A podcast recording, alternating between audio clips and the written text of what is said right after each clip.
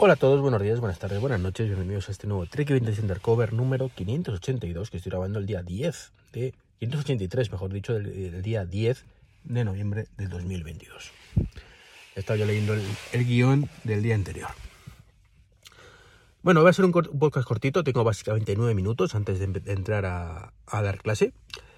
Y tengo que contarlo primero. El rumor, rumoraco del día, es que Apple está ya a puntito, a puntito de empezar a producir las gafas de VR y que seguramente empezarían en el próximo trimestre.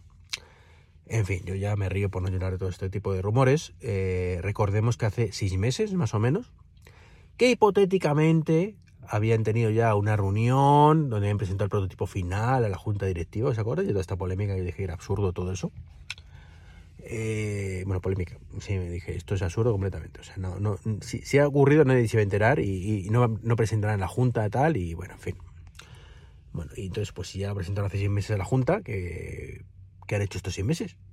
¿Sabes? es que en principio para, venga, vamos a adelante con ello y a producir, ¿no? Entonces, bueno, pues mm, yo sinceramente, pues cuando salga saldrán y hasta que no salgan, pues no saldrán, ya está. Y si salen, y si salen, ¿Que saldrán? Pues seguramente no, pero vamos, que es un poco de coña el tema, ¿no? Lo que sí que sale ya es el Nuki Keypad 2. Eh, os lo hablé ayer de, él, la presentación de este, este complemento para abrir nuestra Nuki, que lleva teclado y demás. Y bueno, está viendo alguna review ya, algunos como más que teclas, pues son afortunados y parece que les han cedido una unidad. Y tengo que deciros que la parte de la huella me parece bien, es un estilo Touch ID, básicamente, tiene que hacer varias lecturas y demás, con lo cual parece ser que la lectura del logo de la huella, primero, mm, funciona bastante bien y segundo, no hay demasiados problemas. Bueno, digamos que ambas frases son lo mismo, ¿no? Básicamente. Pero, pero mm, se desmonta muy fácilmente, eh, va a pilas, aunque se puede cambiar y, poner recargables o se puede cambiar y, y conectar incluso una batería externa por USB-C. Creo que es USB-C, tampoco estoy 100% seguro, pero tiene pinta. Pero sinceramente, mm, me ha defraudado un poquito. Me ha defraudado un poquito, mm, sobre todo por el precio. Mm, sigue siendo cara y si además se, desmonta muy fácilmente, es fácil que lo roben. Pues hombre, no es una cosa que me preocupe. No, en mi caso no está en la calle y no, no hay peligro de eso. Y no creo que el portero me lo robe. Confío plenamente, ¿no? Y mi vecino enfrente más todavía, ¿no? Pero no lo veo, no lo veo. Bueno, si me ponen a robar algo, me a robar la bici, que la tengo en la puerta de casa siempre, ¿no? Eh, entonces, bueno, pues como digo, no, no me acaba de convencer al 100%. Me gustaría probarlo, eso sí, y ver qué tal, pero a priori eso de estar cambiando las pilas y no que no lleve batería, que pueda ser momento de recargar, o que lo quites fácilmente con un tornillito, alguna cosa de estas, recargues y, y otra vez, ¿no? Pero volver otra vez al tema de las pilas, ¿qué quieres que os diga? En fin, y bueno, y ha lanzado Apple ya, ha lanzado ayer Apple iOS 16.1.1, parece ser que soluciona algún tema del wifi. Mm, bueno, yo no he tenido problemas del wifi que sea consciente, pero bueno, nunca se sabe, ¿no? Y por último y no menos importante, quiero responder al amigo Martín, que hoy en su podcast ha hablado del tema de, mm, ¿cómo lo ha llamado? Del tema de la Apple TV versus el eterno debate versus televisores actuales, ¿no? Eh, entonces él comenta que, gente que tiene un televisor de hace dos o tres años, claro que no entiende eso en necesidad, o él no entiende tampoco esa necesidad de un dispositivo externo, que sí, que, va mejor y demás, pero bueno, que todas las teles pues soportan todo, ¿no? Y es cierto, es cierto, pero el problema no son las teles de hace dos o tres años. El problema es que esas teles de dos o tres años, dentro de dos años tendrán cinco. Claro, eh, cuando la tele tiene dos o tres años, pues bueno, es más o menos llevadero. Pero cuando tenga cinco, pues es cuando la cosa irá peor. Y entonces diréis, bueno, pues no pasa nada, cuando tengas 5 me compras Apple TV. Vale, cómpratelo cuando tengas 5. Pero mm, la pregunta es, mm, ¿y para qué has perdido 5 años de tu vida? claro.